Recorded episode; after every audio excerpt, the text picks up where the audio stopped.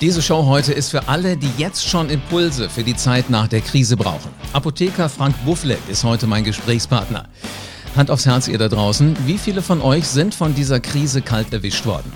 Und wie viele von euch wünschen sich, sie wüssten jetzt schon, was getan werden muss, auch für die Zeit danach? Ich bin Live Ahrens und in diesem Podcast hörst du, wie die Macher in der Krise reagieren, wie sie Geschäfte, wie sie Arbeitsplätze retten und vielleicht auch jetzt schon am Business nach der Krise arbeiten. Danke dir, dass du diesen Podcast hörst. Es gibt Untersuchungen, die haben erforscht, dass deine Zukunft in deinem Kopf beginnt. Es ist eine Tatsache. Wer das richtige Mindset hat, der kommt auch in schweren Zeiten Schritt für Schritt weiter. Menschen haben einfach Spaß, mit dir zusammenzuarbeiten, wenn du mutig vorangehst. Kurz gesagt, es fühlt sich gut an, wenn du den Kopf nicht in den Sand steckst. An 2500 Tagen habe ich mit 16.000 Menschen an ihrem Business gearbeitet und heute habe ich Macher-Content aus erster Hand für dich.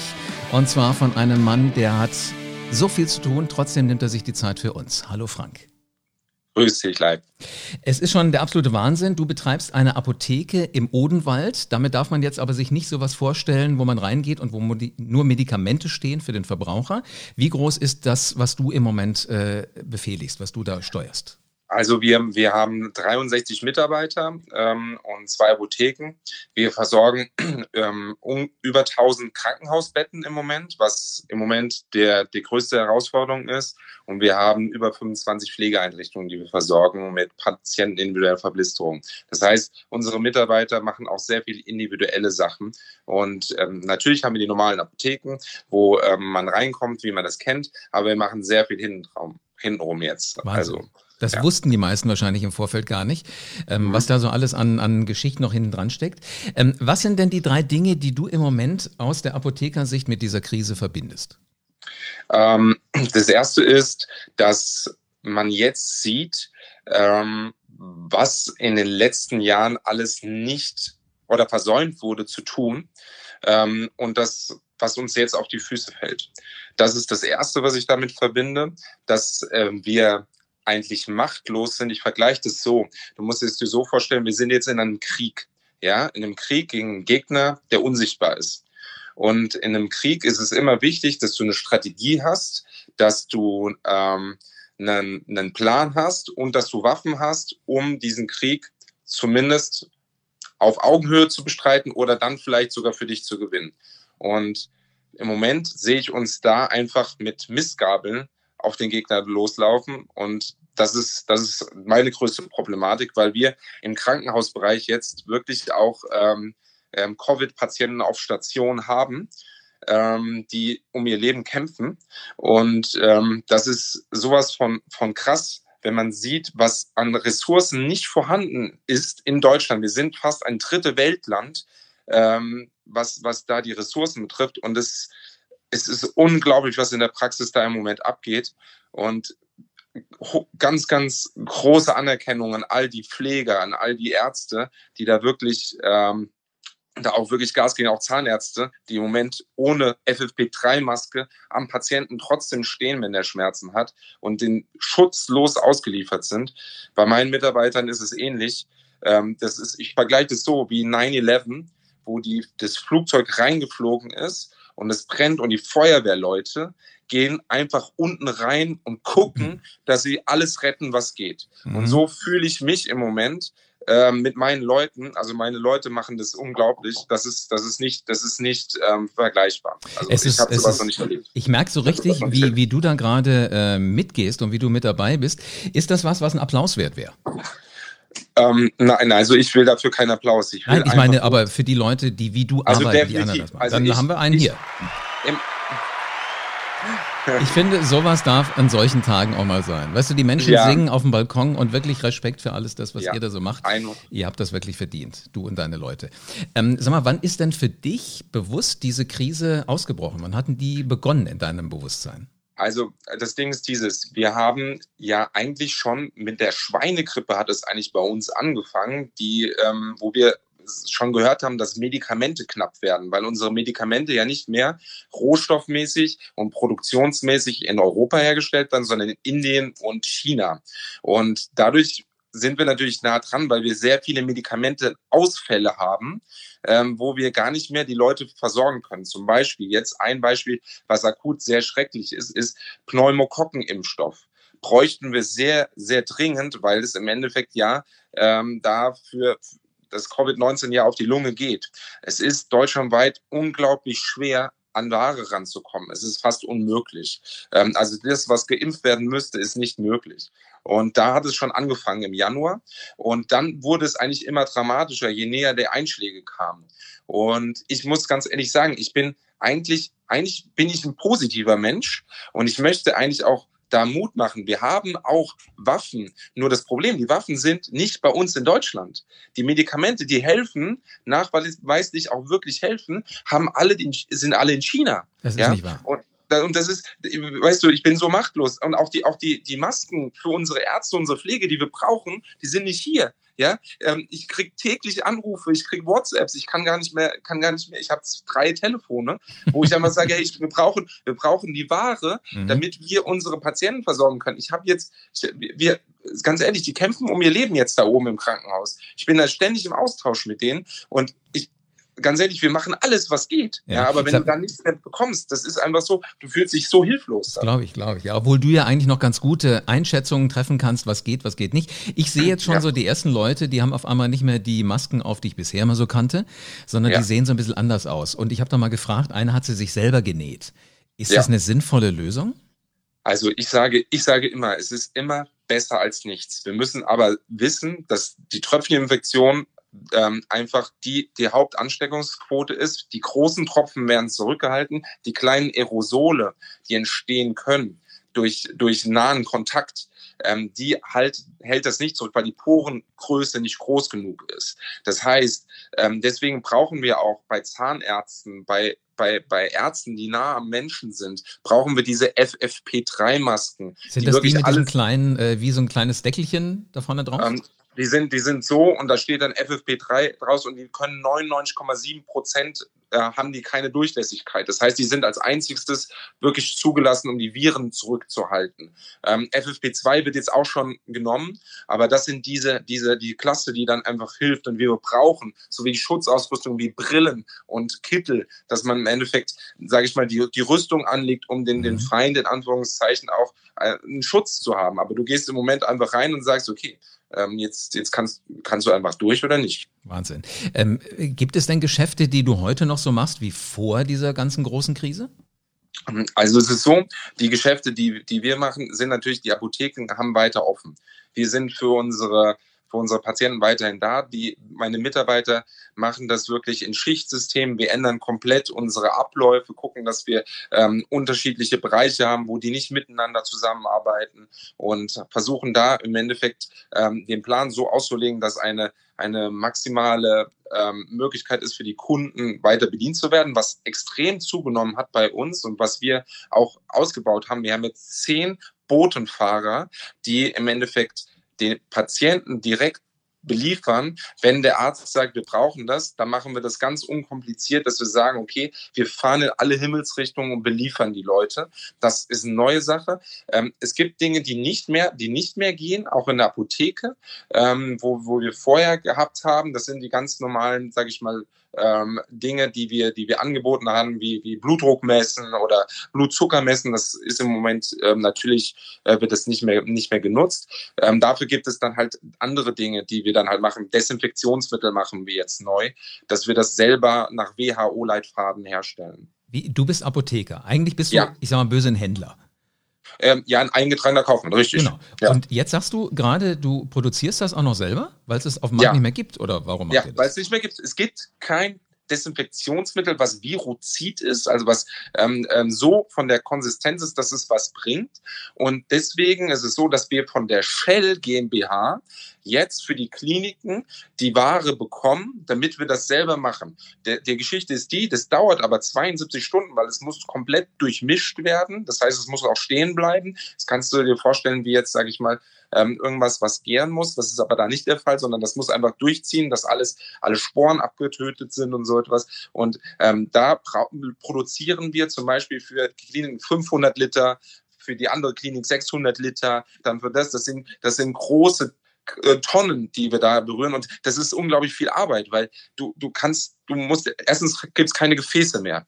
Zweitens gibt es keine, keine Möglichkeit, das irgendwie leicht zu handeln. Dann musst du die Kanister ansetzen, die sind dann schwer. Wenn du fünf Liter hast, dann hast du unglaublich viel Kilo, zu tragen. Genau. Es, sind, es, ist, es ist ein Handling, wo wir gar nicht gewohnt sind, aber wo wir produzieren, damit wir Ware haben, ähm, weil es keiner mehr herstellt. Es weil es keiner Hammer. mehr macht. Ja, Wahnsinn. Ja. Sag mal, ähm, jetzt, du hast ja eigentlich dein Geschäft und du hattest wahrscheinlich auch Abläufe über die ganzen Jahre. Ja. Und jetzt auf einmal musst du sehen, dass du sowas hinkriegst. Äh, rufst du dann bei deiner Shell-Tankstelle um die Ecke an und sagst, gib mir mal die, die äh, auf den Vorräten sitzen? Oder wie muss ich mir das vorstellen? Wie geht das? Also genau, die Biozidverordnung hat sich geändert gehabt, sodass wir selber herstellen dürfen, weil es einfach gesehen wurde, dass der Desinfektionsmittel wird knapp. Wir müssen jetzt irgendwie Lösungen bringen. Dann war das Erste, dass wir analytischen Alkohol geholt haben von Merck und so etwas, ähm, um das Ganze zu machen. Die sind schweineteuer, diese, diese, diese Alkohole.